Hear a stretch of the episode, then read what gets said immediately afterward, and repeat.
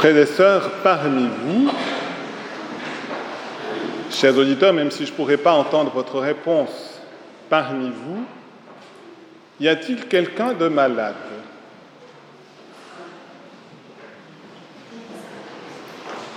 Y a-t-il dix malades parmi nous? Probablement. Plus ou moins.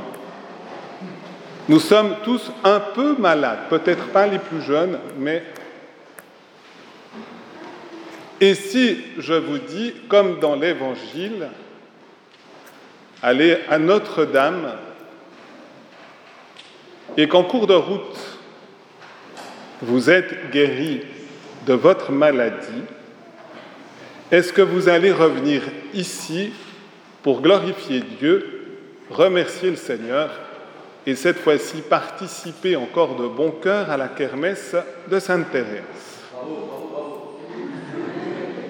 Donc ne partez pas tout de suite quand même avant la fin de la kermesse.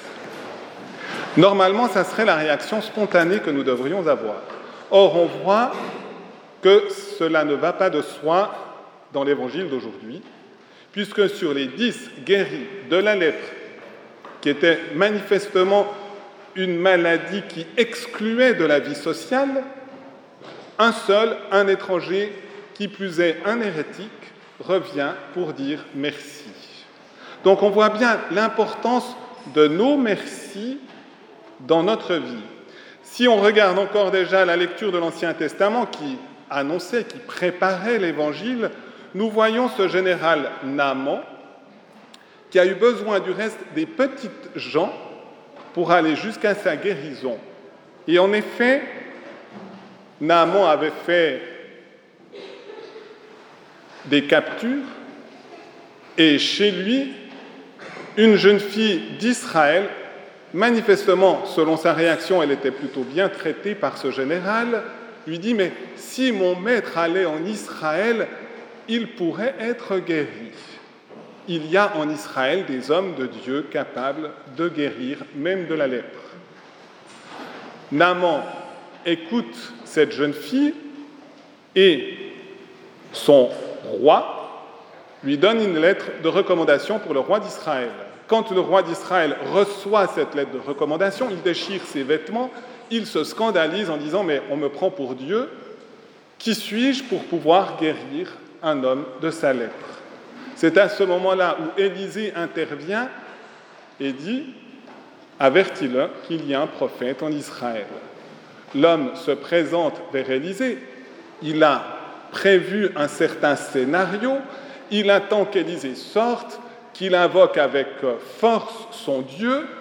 Or, Élisée envoie, permettez-moi l'expression, son sous-fifre, en lui disant Va te plonger dix fois dans le Jourdain et tu seras guéri. L'homme tourne bride en colère, de nouveau intervention de ses proches, les petites gens de son entourage, en lui disant Mais s'il t'avait demandé quelque chose de difficile, tu l'aurais fait. Pourquoi ne le fais-tu pas quand il te demande quelque chose de facile? Et cette fois-ci, il s'exécute, et c'est le passage que nous venons d'écouter. Il entre dans le Jourdain sept fois sous l'ordre du prophète, et il est guéri intégralement de sa lèpre. Il revient, et cette fois-ci en contact direct avec Élisée. Il veut le couvrir de cadeaux pour exprimer non seulement dans son cœur, dans sa parole, mais aussi par ses ressources, son merci. Élisée, pour souligner la gratuité du don de Dieu, refuse toute gratification. L'homme lui dit alors au moins que je puisse rendre un culte au seul et unique Dieu que maintenant je reconnais, et il demande de pouvoir prendre un peu de terre pour son pays. L'Évangile nous montre également ces lépreux, manifestement guéris par Jésus. Un seul revient en arrière. Non seulement il va être guéri de sa lèpre, mais parce qu'il exprime sa reconnaissance envers Jésus, il est guéri spirituellement. Jésus lui dit, relève-toi, et va, ta foi t'a sauvé. Frères et sœurs, chers auditeurs et auditrices, essayons d'être le plus concret possible. Disons-nous merci pour tous les dons que nous recevons de Dieu. Savons-nous dire merci à ceux qui nous aident, nous soutiennent. Et je me suis dit, je vais prendre un exemple concret. Il y a quelques jours, je recevais un message de la World Family, c'est-à-dire la famille mondiale des Radio Maria, m'avertissant de l'inauguration d'un nouveau siège en Angleterre à Londres, en me demandant de prier. Je me suis dit, je vais même célébrer l'Eucharistie dans cette intention et bien sûr prier aussi sur la radio, puisque pour le moment, nous n'avons pas les ressources financières pour vivre par nos propres moyens, Radio Maria Suisse romande, simplement aussi pour dire mon merci par la célébration eucharistique et la prière. Je me suis aussi dit, et c'est vrai dans une paroisse, comme pour la communauté des auditeurs de Radio Maria, si nous recevons des biens spirituels qui sont plus importants encore que les biens matériels, nous pouvons aussi exprimer notre reconnaissance dans notre vie. D'abord, au moins, c'est le premier pas en prenant conscience des dons que nous recevons. Ensuite, en le disant,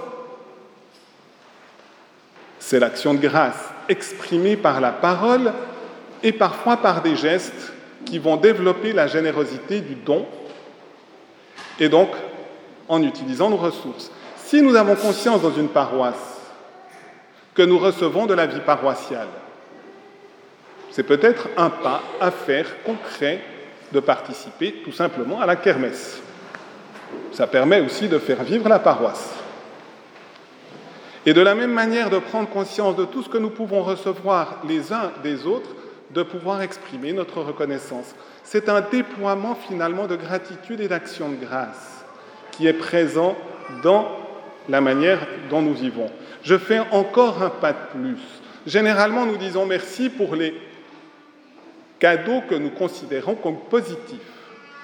Et heureusement que nous le faisons, parce qu'effectivement, nous pouvons aussi manquer de gratitude, même pas prendre conscience des dons que nous recevons.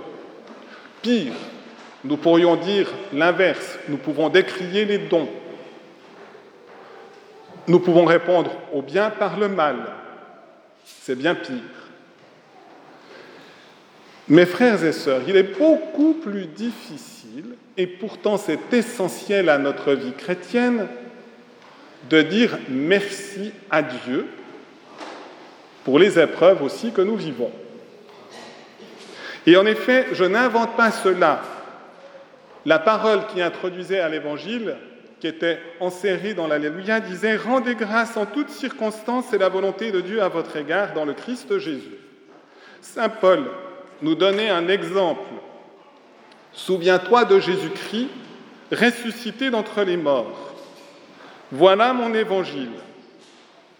Et il ajoute, c'est pour lui que j'endure la souffrance et alors qu'il est au terme de sa vie en prison, Saint Paul persévère dans un climat d'action de grâce en continuant de dire merci pour ces épreuves. Pourquoi? Parce que les épreuves que nous pouvons vivre, si nous recevons la grâce de Dieu, nous conforment au mystère de Jésus dans sa passion. Et plus nous sommes unis à la passion du Christ, plus nous participerons à sa résurrection. Et donc, si nous voyons déjà le résultat final, nous pouvons aussi dire merci au Seigneur, même être encore plus généreux dans notre vie chrétienne pour peut-être même l'accumulation des épreuves de notre vie.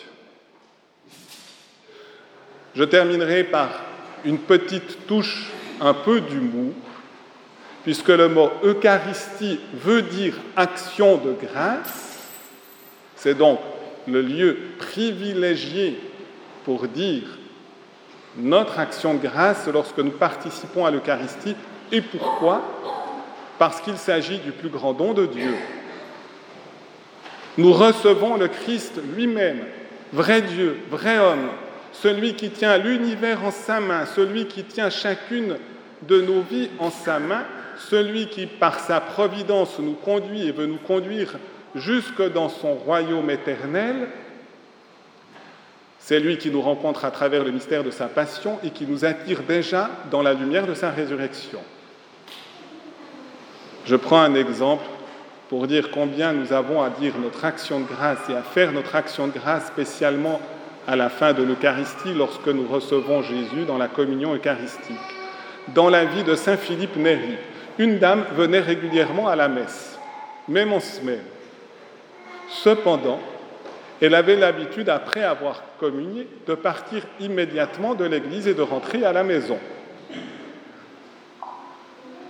Saint Philippe Néri va donner une indication, ça aurait pu être à des scouts, puisqu'en plus il sert en ce moment, et il dit, au moment où cette dame vient communier, allez chercher quatre bougies, comme on l'a fait pour l'Évangile.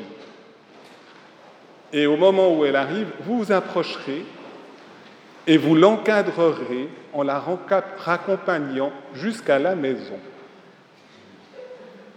La dame s'est vue en procession avec ses quatre scouts ou servants de messe, rentrer chez elle. Depuis ce jour, elle a compris qu'elle devait rester jusqu'à la fin de la messe, voire même ajouter un moment d'action de grâce. Eh bien, frères et sœurs, demandons véritablement cette grâce d'avoir dans notre cœur, quelles que soient les circonstances, que nous les considérions comme positives ou difficiles, gardons l'action de grâce, demandons au Seigneur de pouvoir la vivre concrètement en en prenant toujours davantage conscience des dons de Dieu, en l'exprimant par le témoignage de notre vie et aussi en utilisant peut-être les ressources qui sont à notre disposition pour permettre la croissance du règne de Dieu. Amen.